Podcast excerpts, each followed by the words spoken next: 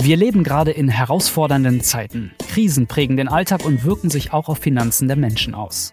Was wir momentan ziemlich intensiv im Alltag spüren, ist, dass vieles teurer geworden ist. Und das zeigt sich an der gestiegenen Inflationsrate. Lasst uns die Inflation daher heute einmal genauer unter die Lupe nehmen und schauen, wie wir damit umgehen können.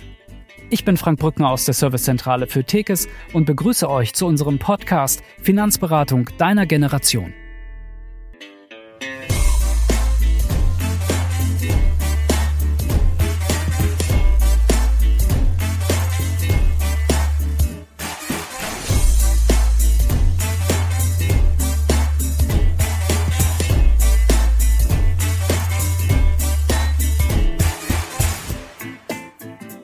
Mein heutiger Gast ist Mandy Seidemann, Branchmanagerin von Tekes aus Leipzig. Mandy, schön, dass du da bist. Hallo.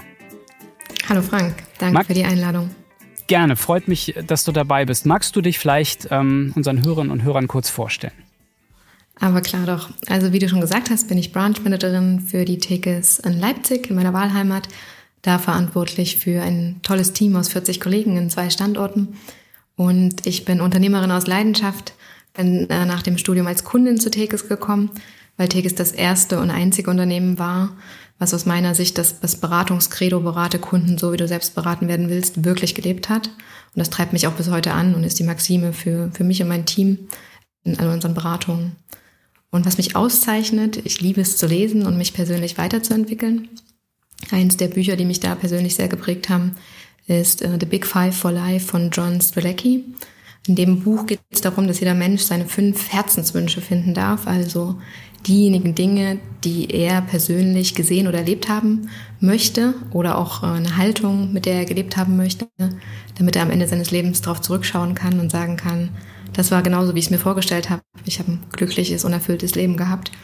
Und ich hatte das Glück, vor zwei Jahren in einem Seminar meine persönlichen Herzenswünsche zu definieren. Und einer davon äh, lautet, ich inspiriere Menschen auf großen Bühnen, ihre Berufung zu finden und finanziell frei zu werden. Ich hatte bei Tegis die Chance, so viel zum Thema Finanzen und Persönlichkeitsentwicklung zu lernen, dass in mir ein großer Wunsch äh, geweckt wurde, das Wissen auch weiterzugeben. Und ich habe für mich realisiert, dass ich mein Wissen nicht nur im Kleinen weitergeben will, im Einzelgespräch, sondern äh, einen größeren Impact haben möchte, indem ich zum Beispiel mit einer großen Mannschaft die Leben von vielen Kunden positiv beeinflusse oder auch in, in Vorträgen und Workshops viele Menschen erreiche. Und deswegen freue ich mich heute ganz besonders auch über die Einladung, Frank. Ja, prima. Ja, Wissen weiterzugeben, ähm, das prädestiniert dich ja erst recht für diesen Podcast, wo es ja darum geht, Finanzwissen weiterzugeben. Dann auch in einer größeren Runde im Übrigen. Ja, äh, was war denn dein Highlight der Woche? Ich kaufe gerade mit meinem Mann zusammen eine Eigentumswohnung und also eine, die wir selbst einziehen wollen. Und wir besitzen zwar schon Kapitalanlageimmobilien und ich kenne natürlich auch alle Abläufe aus der Beratung von ganz, ganz vielen Kunden. Aber wenn es um die eigene Immobilie geht, in die man dann ziehen möchte, bei der auch alles perfekt sein soll, dann ist das schon nochmal anders und auch ziemlich aufregend. Und äh, ich verstehe jetzt noch besser, wie die Kunden sich fühlen, weil die kennen das ja nicht aus X-Beratungen. Und äh, spannenderweise passt das auch sehr gut zum Thema der, der heutigen Podcast-Folge, weil wir uns auch privat gegen die steigenden Preise im Bereich Wohnen absichern wollen. Ja. Ja, steigende Preise ist, glaube ich, ein gutes Stichwort, um in unsere Folge ähm, reinzustarten. Also es geht ja heute um die Inflation, ein Begriff, der medial momentan sehr stark ähm, ja, belegt ist. Äh, du, du, du spürst es im Alltag. Hm, aber um das vielleicht, also wie gesagt, um da reinzukommen, ist ja erst einmal die Aufgabe zu klären, was ist denn eigentlich die Inflation und wie merke ich sie jetzt genau im Alltag? Vielleicht kannst du uns das einmal erklären. Ja, klar, sehr gern. Also ich glaube, merken tun wir die Inflation äh, gerade alle. Ähm, der Begriff Inflation steht ja für die Erhöhung der Preise von Waren und Dienstleistungen, äh, womit einhergeht eben auch eine Minderung der, der Kaufkraft des Geldes. Äh, klingt kompliziert, ne? Also alles wird teurer, Waren und Dienstleistungen werden teurer oder ich kann mir eben für mein Geld äh, immer weniger leisten. Und das, also, um es noch ein bisschen auszuführen, äh, das Statistische Bundesamt, das äh, ja, stellt, erstellt einen Warenkorb mit 650 Gütern, da ist alles Mögliche drin, Güter und Dienstleistungen, äh, vom über Nahrungsmittel, Energie, Mobilität, aber auch so einmalige Käufe wie Möbel oder Kleidung, Technik. Und diesen Warenkorb stellt das Statistische Bundesamt zusammen und misst dann monatlich die durchschnittliche Preisentwicklung der Waren und Dienstleistungen im Warenkorb. Und die Veränderung der Preise im Vergleich zum Vorjahresmonat, die wird eben als Inflationsrate bezeichnet. Und äh, da lagen wir im März 2022 bei 7,3 Prozent. Äh, das ist der höchste, die höchste Steigerungsrate seit der deutschen Wiedervereinigung, also ein sehr, sehr hoher Wert. Hm, es gibt tatsächlich äh, einiges an Kritik zu diesem Warenkorb, weil natürlich ne, so ein statistischer Warenkorb, äh, der kann jetzt niemals von jedem die äh, individuelle Inflation auch ja, abbilden. Ähm, ich glaube, also, ob der jetzt richtig oder falsch ist, ist, glaube ich, egal. Was für mich zählt, ist, ne, also wie, wie ist es denn bei mir ganz persönlich? Und da gibt es so zwei Themen. Also einmal sind Haushalte mit einem geringen Einkommen stärker betroffen, weil die sowieso schon prozentual mehr für sowas wie äh, Wohnen, Lebensmittel, Energie zahlen müssen. Von dem kleinen Einkommen eben prozentual mehr. Ja. Deswegen schlägt sich das bei denen ja einfach ne, mehr nieder. Du spürst und es dann, dann stärker, ne? Ja, genau. Äh, und dann gibt es tatsächlich noch eine individuelle Inflation. Also äh, je nachdem, was ich persönlich für Waren und Dienstleistungen konsumiere. Als Beispiel, wer beruflich pendelt, der ist stärker von Inflation betroffen als ich, weil ich habe das Glück, dass ich mit dem Rad zur Arbeit fahren kann. Und äh, da gibt es auch noch einen Tipp an der Stelle. Es gibt vom Statistischen Bundesamt einen persönlichen Inflationsrechner. Also wenn man persönlicher Inflationsrechner, Statistisches Bundesamt googelt, dann kommt der und dann kann ich da meine, mein, ja, meinen Lebensunterhalt, meine Ausgaben eintragen, was ich so, wie viel Miete ich zahle, wie viel Sprit ich verbrauche im Monat, äh, wie oft ich essen gehe, wie teuer meine Handyrechnung ist. Und dann sehe ich am Ende, wie hoch jetzt die Inflation für mich ganz persönlich ist. Und das habe ich eben letzte Woche gemacht und festgestellt, dass es bei mir aufgrund der wenigen Autofahrten und der vielen Fahrten mit dem Fahrrad ein bisschen niedriger ist als beim Durchschnittsdeutschen, ja. was mich sehr gefreut hat. Das ist ein guter Hinweis. Ne? Also ich meine, ähm, mhm. die, die, meisten ähm, haben ja so im Blick, wenn die Benzinpreise, nehmen wir mal dieses Beispiel, wenn die Benzinpreise mhm. steigen, dann spürst du das ja. Ähm, aber all das, was du so im Alltag konsumierst, wenn das immer mal so ein bisschen steigt, so auf Dauer, das kriegst du vielleicht ja auch gar nicht so mit, das ist ja wie so ein schleichender Prozess, ne? Von daher ein ganz ja, genau. guter, ganz guter Hinweis, ähm, das herauszufinden. Das können wir ja auch mal den Link dazu in die Show Notes packen. Hm. Ich finde auch immer, dass so prozentuale Steigerungsraten schwer greifbar sind im Alltag. Ne? Also ich habe jetzt irgendeine Zahl, so richtig im Alltag, ich merke, dass alles teurer wird, aber ähm, also aus meiner Sicht hilft es, sich da für einzelne Lebensbereiche wirklich auch mal die absoluten äh, Steigerungen auszurechnen. Also äh, wenn ich jetzt zum Beispiel beruflich pendel, kann ich mir ausrechnen, was ich im Monat äh, an Spritkosten verbrauche. Und es geht auch relativ einfach zu machen für, ne, also ein Beispiel, wenn ich 50 Kilometer täglich fahre, hin und zurück sind das 100 Kilometer am Tag ja. bei 200 Arbeitstagen und 1,50, also 1,50 Euro pro Liter Spritpreis sind das 225 Euro im Monat. Und wenn der Spritpreis auf 2 Euro steigt pro Liter, sind es 300 Euro monatlich. Und das ist ja genau wie du gesagt hast, ne? Spritpreis ist ja nur ein, ein Posten im Monat und der addiert sich ja noch auf, auf Lebensmittel, auf äh, gestiegene Energiepreise und alles drauf. Äh, aber ja, also das, das kommt halt on top. Und so, also habe ich jetzt das letzte Woche erlebt, dass ein Kunde mir gesagt hat, dass er aufgrund der gestiegenen Spritpreise äh, jetzt äh, also einfach merkt, dass das Pendeln zur Arbeit zu teuer wird und er jetzt mit Kollegen eine Fahrgemeinschaft gründet und aber auch äh, zweitens schaut, äh, ob es einen anderen Job irgendwo gibt, wo er nicht so weit fahren muss oder ja. den er aus dem Homeoffice machen kann. Das sind ja schon krasse Einschnitte. Ne? Also nicht nur steigende Kosten, sondern das Leben verändert sich tatsächlich auch massiv. Ja, absolut. Ähm, du hast ja vorhin gerade gesagt, der, der Wert oder der Inflation ist so hoch wie ähm, historisch schon lange nicht mehr. Kannst du sagen, warum das eigentlich so ist? Warum ist momentan alles so teuer? Mhm, das hat auf jeden Fall verschiedene Gründe. Mm, ich glaube, es sind drei Punkte, also aus meiner Sicht. Ähm, zum einen der Einfluss der Notenbanken, die in diversen Finanzkrisen einfach viel Geld gedruckt haben, um ja einfach auch größere Krisen äh, zu verhindern, äh, um, um Konjunkturprogramme, Wirtschaftshilfen zu ermöglichen. Und das hat zwar jetzt auch insbesondere nach der Corona-Pandemie gut geklappt, dass viele Unternehmen wieder gut dastehen, aber es ist jetzt eben mehr Geld im Umlauf. Und wörtlich heißt Inflation ja aufblähen, aufblasen. Wenn sich also die Geldmenge aufbläst, auf, aufbläht, dann haben wir mehr Geld im Umlauf und das führt dazu, dass jede einzelne Geldeinheit dann auch weniger wert ist. Ähm, also wenn wir jetzt zum Beispiel Äpfel kaufen wollen ne, und ein Apfel kostet einen Euro, ähm, ist jetzt so ein normaler Preis, ein Apfel ja. ein Euro, und wir verdoppeln aber die Geldmenge, dann ändert das ja nichts an der Zahl der Äpfel. Also die Zahl der Äpfel bleibt erstmal gleich, ja. Äh, aber die, die Anzahl der Banknoten im Umlauf verdoppelt sich und das heißt, ich habe dann vielleicht am Ende mehr Geld, aber kann mir mit dem mehr Geld auch nicht mehr Äpfel kaufen. Ja. Und somit sinkt dann die Kaufkraft des einzelnen, des einzelnen Geldwerts. Also das war Nummer eins, ähm, Einfluss der Notenbanken auf die Geldmenge. Nummer zwei hängt damit auch zusammen, das habe ich gerade am Rande schon erwähnt, also die Auswirkungen der Corona-Pandemie, aber jetzt nicht auf die Geldmenge, sondern auf äh, die Wirtschaft und auf Lieferketten. Ähm, die, die Pandemie hat ja die Wirtschaft stark beeinflusst und äh, Teilbereiche auch komplett zum Stillstand gebracht. Und dann hat sich die Wirtschaft eben schneller wieder erholt, als, als die Produktion wieder hochgefahren werden konnte, sodass ein, ein sprunghafter Nachfrageanstieg auf ein knappes Angebot getroffen ist und das hat die Preise steigen lassen.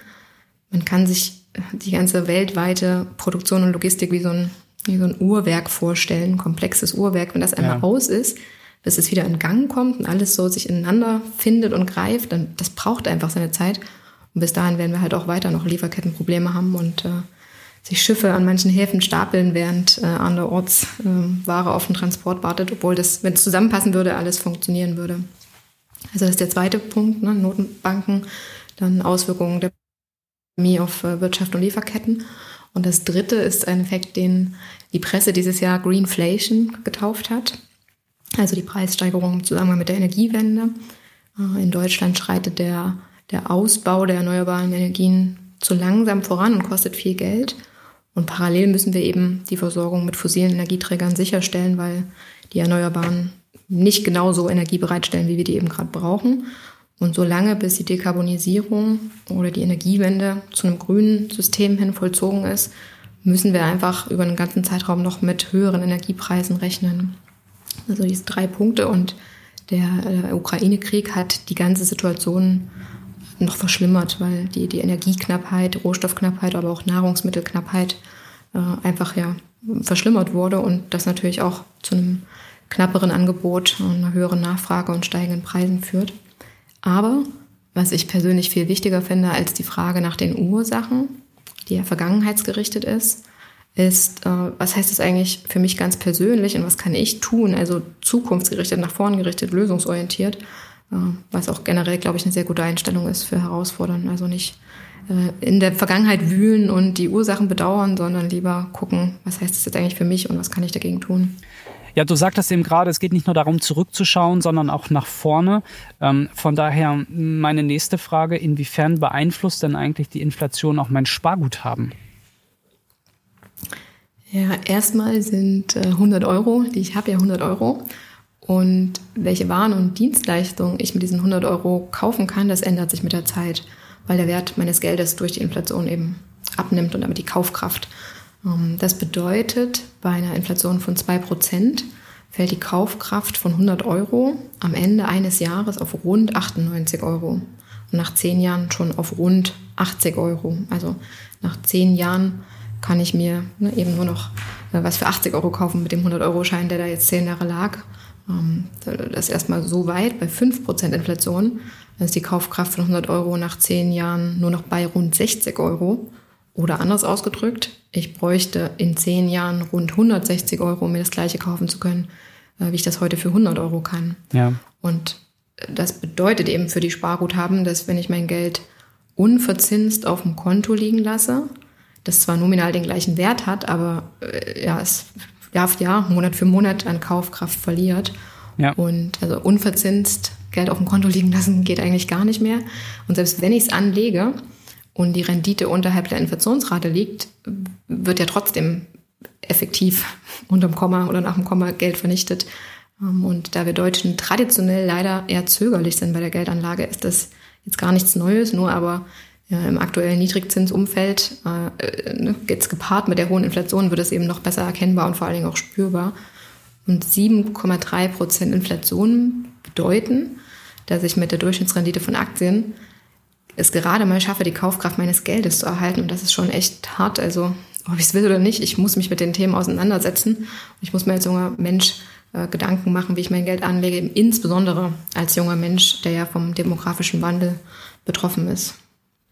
Ja, absolut. Also ähm, vielleicht um dieses, diesen Begriff der Kaufkraft nochmal ähm, zu übersetzen, das heißt ja denn auch letztlich den jetzigen Lebensstandard zu halten. Ne? Das heißt also, um den mhm. jetzigen Lebensstandard zu halten, muss ich ja dann bei der äh, steigenden Inflation einfach noch mehr Geld investieren, damit ich zukünftig das erreiche, was ich jetzt machen kann. Ne? Richtig? Ja, genau. Okay. Ja, und du hast es ja gerade gesagt, gerade für ähm, die junge Generation ist es wichtig, ähm, denn äh, wir sagen auch immer, ja, die haben ja auch noch so lange Zeit, ne? Also Stichwort mhm. lange Laufzeit. Welche Rolle spielt denn diese lange Laufzeit ähm, in unserem Kontext? Ja, eine riesige und insbesondere eben für die junge Generation, die geringe Rentenerwartung vom Staat hat. Ähm, wenn man so einen Rentenbescheid sich anguckt, dann steht da zwar mal irgendeine gute Zahl drauf, aber erst im Kleingedruckten steht, äh, dass man bitte selbst noch die Inflation einrechnen soll. Und ganz ehrlich, wer macht das? Also ich glaube, der Großteil kann es gar nicht berechnen und die, die es können, die setzen sich auch nicht am Sonntagnachmittag hin und machen ihre Rentenberechnung nach Inflation. Äh, ich muss allerdings gerade bei so langen Zeiträumen wie mein, meine Ruhestandsplanung, muss ich die Inflation unbedingt berücksichtigen. Äh, als Faustformel, die ich so aus den Beratungen kenne, wenn ich 40 Jahre Sparzeit habe, und äh, so anderthalb bis zwei Prozent Inflation, also genau sind es 1,75, ich sage mal 1,5 bis 2. Ähm, bei 40 Jahren Sparzeit 1,75 Prozent Inflation brauche ich nach 40 Jahren das Doppelte, um mir das gleiche leisten zu können wie heute. Das ist schon krass, bei, ne? Ja, das ist krass. Da sitzen die Kunden auch regelmäßig da und denken, was, wirklich so viel? Mhm. Und wenn ich das jetzt mal mit 5% Inflation nur nehme, dann ist es das Siebenfache, was ich brauche in 40 Jahren. Also ja. das ist dieser Effekt der langen Laufzeit, äh, der Zinseszinseffekt, den jeder schon mal gehört hat. Und wenn man das Ergebnis sieht, ist man trotzdem immer wieder geschockt. Also selbst mir geht so. Äh, das Problem ist halt bei der Inflation, dass der Zinseszins nicht für mich, sondern gegen mich arbeitet. Äh, ich denke da an das Bild von Julian Krüger aus dem, einem der vorherigen Podcasts, der gesagt hat, die Inflation ist wie so eine Motte im Kleiderschrank. Die nagt da so nach und nach die Kleidung an ja. und frisst Löcher rein. Und das Problem ist aber, ich merke das nicht gleich, wenn die in irgendeiner Ecke sitzt und da so ein kleines Löchlein reingefressen hat. Ich merke es erst, wenn der Schaden schon ziemlich weit fortgeschritten ist. Und so ist es eben auch mit der Inflation über die lange Laufzeit. Ja. Und da kannst du nur nähen und das sieht vielleicht auch nicht gerade gut aus. ja.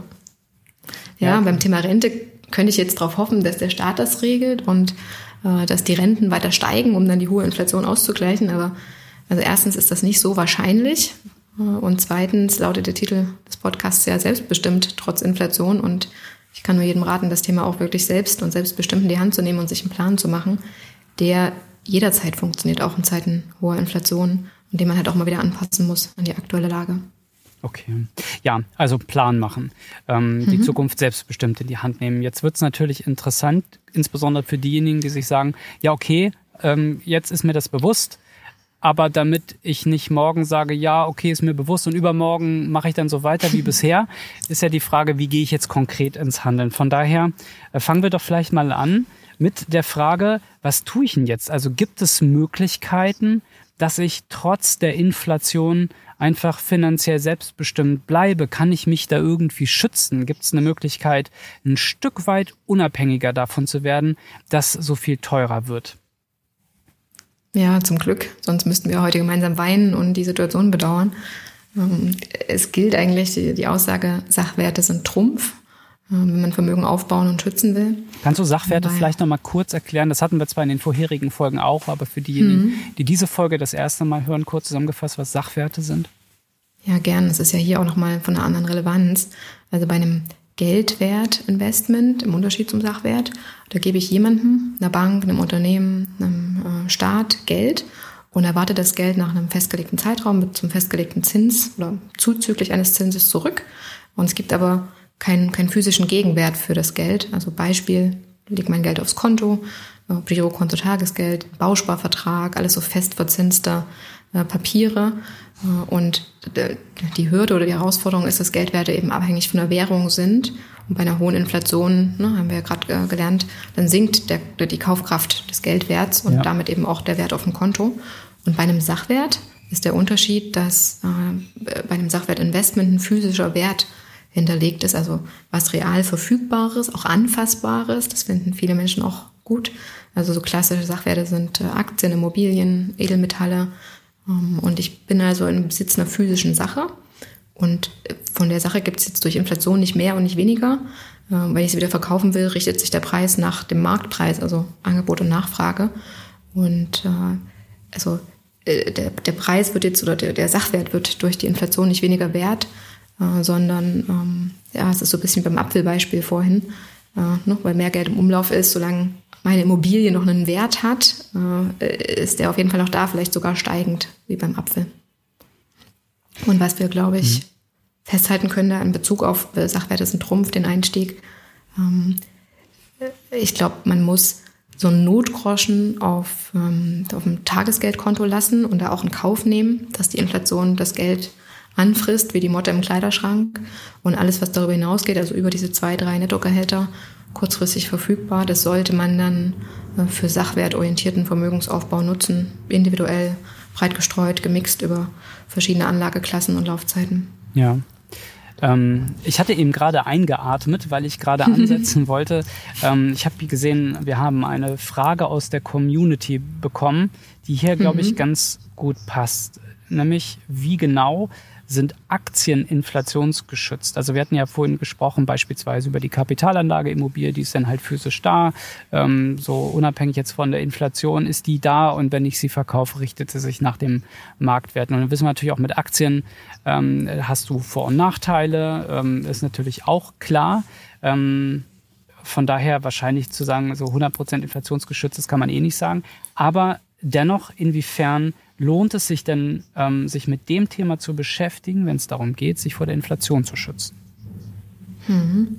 Also die Aktie ist wie ein anderer Sachwert auch inflationsgeschützt in Anführungszeichen, äh, einfach weil da ein physischer Wert dahinter steht. Das ist bei einer Immobilie oder bei so einem Goldbahn halt einfach viel, viel besser greifbar. Ja. Die Immobilie kann ich anfassen, den Goldbahn auch. Die Aktie hat man ja heutzutage, wenn ich jetzt Aktienfondsbesitzer bin, habe ich nicht so einen Zettel in der Hand, obwohl ich den auch haben könnte. Und trotzdem hat das Unternehmen, ne, ist ja auch, also Großteil des Unternehmenswerts sind auch Sachen. Also ein Firmengebäude oder irgendwie auch eine Lizenz. Äh, und also da, da steckt ein Wert dahinter. Der Wert, der dahinter steckt, ist das Wichtige, wenn es ums Thema Inflationsschutz geht. Also da steht die die Aktie jetzt den anderen äh, Werten auch nichts nach. Ja. Aber wenn du jetzt fragst, also eine Aktie ist auf jeden Fall ein guter Punkt. Ähm, wir bei Tekes sind ja seit Unternehmensgründung 86 absolute Verfechter des Sachwertsparens. Und äh, also wir streben da auch immer an, so einen Mix zu haben. Also jetzt nicht nur Aktien oder nur Immobilien, sondern einen ausgewogenen Mix. Und haben in der Beratung äh, so das, äh, das Leitbild Give Me Five äh, für den Sachwertvermögen, äh, sachwertorientierten Vermögensaufbau. Wenn du dir also so eine Hand vorstellst, give me five, äh, mhm. ne, high five, und dann die fünf Finger äh, nimmst, dann kannst du also entsprechend der fünf Finger äh, fünf Wege des sachwertorientierten Vermögensaufbaus eben ja, wählen. Das sind einmal so Aktienfonds oder Investmentfonds im Depot, sowohl aktiv äh, als auch passiv, also ETF. Dann ähm, Fonds im Versicherungsmantel, ähm, Nummer zwei. Nummer drei ist die selbstgenutzte Immobilie. Nummer vier die äh, Immobilie als Kapitalanlage. Und Nummer fünf das Thema Private Equity, also Beteiligungskapital, so als separate Anlageklasse noch, äh, auch für Unternehmen, die noch nicht an der Börse sind. Okay, also ziehen wir mal ein Zwischenfazit. Vieles ist teurer geworden, aber es gibt auch gewisse Auswege, ähm, sodass mhm. ich davon finanziell ähm, weniger betroffen bin. Jetzt stelle ich mir die Frage, wenn doch so einiges ähm, teurer wird. Ähm, Sachwerte, Güter, die ich sehen und anfassen kann, die ich aus meinem Alltag kenne. Ähm, wenn ich jetzt in genau so etwas wie auch immer investiere, dann habe ich doch eigentlich auch die Möglichkeit, von der Preissteigerung zu profitieren, oder? Wie siehst du das? Und wenn ja, ähm, wie konkret kann ich denn von der hohen Inflation profitieren? Hm. Ja, ich glaube, für einen Großteil der Menschen geht es leider gar nicht darum, wie sie profitieren können, sondern erstmal darum, real nicht jeden Monat Geld zu verlieren. Mhm, das auszugleichen, äh, ne? erstmal. Ja, also es gibt leider immer noch viel zu wenige Sachwertinvestoren in Deutschland. Die, die, ein Großteil der Menschen hat das Geld auf Konten und in festverzinsten Anlagen liegen. Und also festverzinst heißt halt ganz häufig auch 0,0 irgendwas. Und äh, also für die gilt es überhaupt erstmal anzufangen, äh, Sachwerte, Sachwertinvestments zu machen. Ähm, und also ich glaube, so ein, so ein Grundsatz hat der Charlie Munger äh, ganz gut formuliert. Äh, der hat gesagt, es ist erstaunlich, wie sehr Menschen wie wir, also Warren Buffett und er, langfristig im Vorteil sind, nur weil wir es vermeiden, dumm zu sein, anstatt zu versuchen, brillant zu sein. Also wenn wir jetzt nicht versuchen, aus der Inflation großen Profit zu schlagen und da jetzt, äh, also ne, das, ja. das Größtmögliche rauszuholen, sondern einfach nur die, die größten Fehler vermeiden, ja. dann ist das, glaube ich, schon ziemlich gut und bringt uns schon ziemlich weit. Ach so, und aber mhm. als Idee noch, also neben diesem Give Me Five, äh, die fünf Sachwert-Ideen, habe ich zwei Anregungen noch mitgebracht. Ähm, einmal kann ich bei der Aktienanlage schauen, äh, welche Unternehmen möglicherweise von der Inflation profitieren. Also äh, es könnte sowas wie Energie oder Lebensmittel als Branche sein, aber also ne, ich würde es jetzt nicht als, als generellen Tipp, kauft jetzt unbedingt Aktien von den Unternehmen ja. wegen der Inflation sehen, sondern eher, das ist grundsätzlich eine gute Idee breit gestreut zu sein. Und dann habe ich automatisch auch Unternehmen dabei, die in solchen Zeiten profitieren.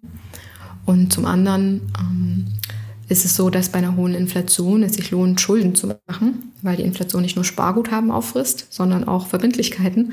Und das ist also eine gute Eigenschaft.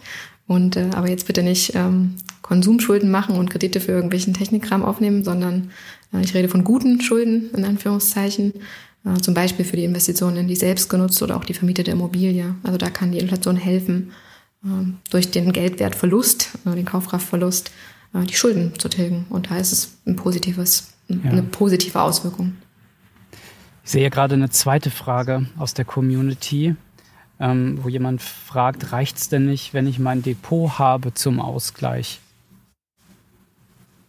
Mhm. Also Depot ist auf jeden Fall schon ein super Anfang. Damit kann man es schaffen, die Inflation auszugleichen. Ich persönlich würde nie alle Eier in einen Korb packen und auf jeden Fall breit streuen. Also zum einen im Depot über verschiedene äh, ja, Regionen, Branchen, Währungen, Themen, aber auch Anlageklassen. Ich kann ja nicht nur Aktien, Investmentfonds äh, im Depot haben, sondern auch äh, andere Anlageklassen wie, wie Rohstoffe oder Edelmetalle beimischen. Und zum anderen aber auch, also einmal im Depot, aber auch über die äh, verschiedenen Anlageklassen, äh, also die, die fünf die gerade genannten. Ja. Ja, okay. Ähm, lass uns doch mal ähm, noch konkreter werden und ähm, uns jetzt so vorstellen, gibt eine junge Hörerin, weiß oder jungen Hörer, 23, 24, 25 Jahre alt, ähm, und der bräuchte jetzt mal so drei konkrete Handlungsempfehlungen, wie es jetzt weitergeht. Was würdest du da sagen? Mhm. Ja, das ist tatsächlich eine Frage, die ich mir auch in den letzten Wochen vermehrt gestellt habe. Und ich erlebe es im Alltag halt häufig, dass jetzt gerade einem jungen Menschen, der monatlich noch nicht so viel zur Verfügung hat, wenn ich dem jetzt sage, du musst äh, deinen, deinen Vermögensaufbau mit Give Me Five gestalten äh, ne? und eine Kapitalanlage, Immobilie und äh, Private Equity äh, als Investments wählen, dann guckt er mich mit großen Augen an und sagt, wie soll ich das machen? Mhm. Ähm, und also insbesondere jetzt, äh, in Zeiten steigender Preise, ist es äh, aus meiner Sicht total wichtig, einen guten Einnahmen-Ausgaben-Check zu machen. Also das Tipp 1. Das machen wir auch in unseren Beratungen. Also alle Einnahmen mal sauber aufschlüsseln, alle Ausgaben und mir dann überlegen, gibt es vielleicht irgendwie Möglichkeiten, mein Einkommen zu erhöhen? Gehaltserhöhung, ähm, vielleicht einen Jobwechsel oder einen Nebenjob. Äh, und dann aber auch schauen, wie kann ich die Ausgabenseite reduzieren? Äh, was ist wirklich wichtig? Was ist notwendig? Auch das erleben wir immer wieder, dass also Leute, weil sie das nicht im Blick haben, irgendwie einen viel zu teuren Handyvertrag haben, den sie vergessen haben zu kündigen oder das Fitnessstudio, was sie nicht mehr, wo sie nicht mehr hingehen äh, oder auch, also teilweise ist echt schlimm, aber äh, doppelte, äh, doppelte Versicherungen oder vollkommen überteuerte. Und sowas ist immer blöd, aber also als junger Mensch heute kann man sich das, das Recht nicht mehr leisten. Also Nummer eins, ähm, einen ordentlichen Einnahmen-Ausgabencheck machen. Nummer zwei, einen Finanzplan machen oder den aktualisieren, je nachdem, wie weit man schon ist. Äh, und da insbesondere eben auf die, die langfristige Planung äh, ja, darauf eingehen und berücksichtigen, dass die höhere Inflation eben heißt, dass ich auch mehr Kapital im Alter brauche, um mir das gleiche leisten zu können wie heute und dass das bedeutet, dass ich entweder mehr sparen muss oder eine höhere Rendite erzielen muss. Und Nummer drei ist dann individuellen Plan machen.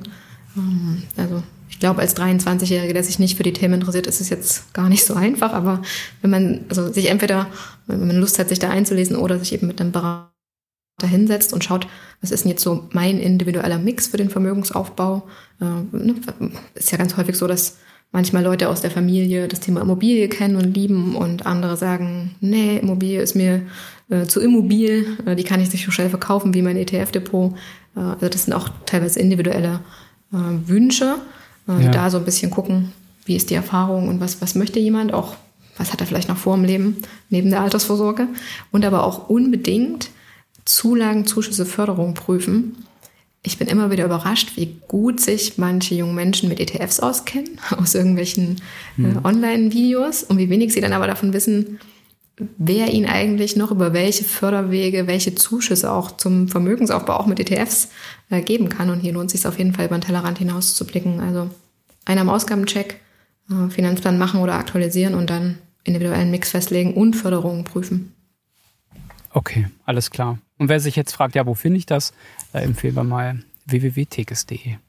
Ja, prima, alles klar. Ja, Mandy, vielen Dank. Äh, wir nähern uns so langsam unserem Ende, aber äh, ganz zum Schluss ähm, möchte ich natürlich äh, meinen Gast nicht äh, gehen lassen, ohne zu fragen, wie er oder sie das Thema der Folge eigentlich für sich selbst gelöst hast. Du hast ja vorhin schon ähm, durchklingen lassen, ähm, dass du ähm, in Immobilien investiert hast und ähm, die nächste Immobilie jetzt gerade bevorsteht.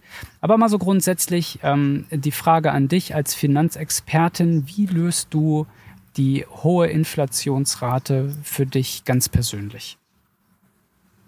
Ja, ich bin selbst natürlich auch von der Inflation betroffen und auch von den Herausforderungen der jungen Generation durch den demografischen Wandel und die niedrigen Zinsen. Äh, die machen ja alle vor mir nicht halt, nur weil ich Finanzplanerin bin. Das heißt, ich, also ich habe genau die gleichen Herausforderungen wie unsere Kunden. Mhm. Und deswegen mache ich auch alles selbst, worüber wir heute gesprochen haben.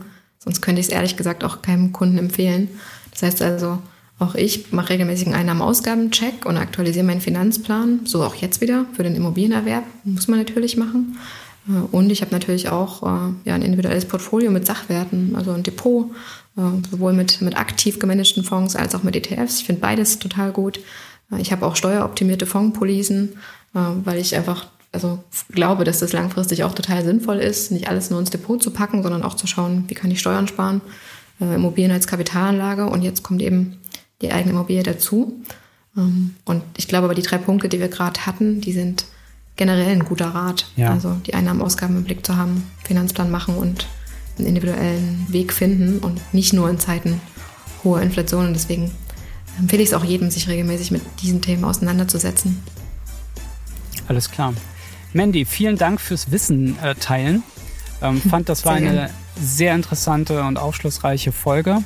Vielen Dank dafür und an all diejenigen da draußen, die uns zugehört haben. Wenn euch das gefallen hat, äh, abonniert gerne diesen Podcast und dann freuen wir uns auf euch beim nächsten Mal. Bis dann. Ciao.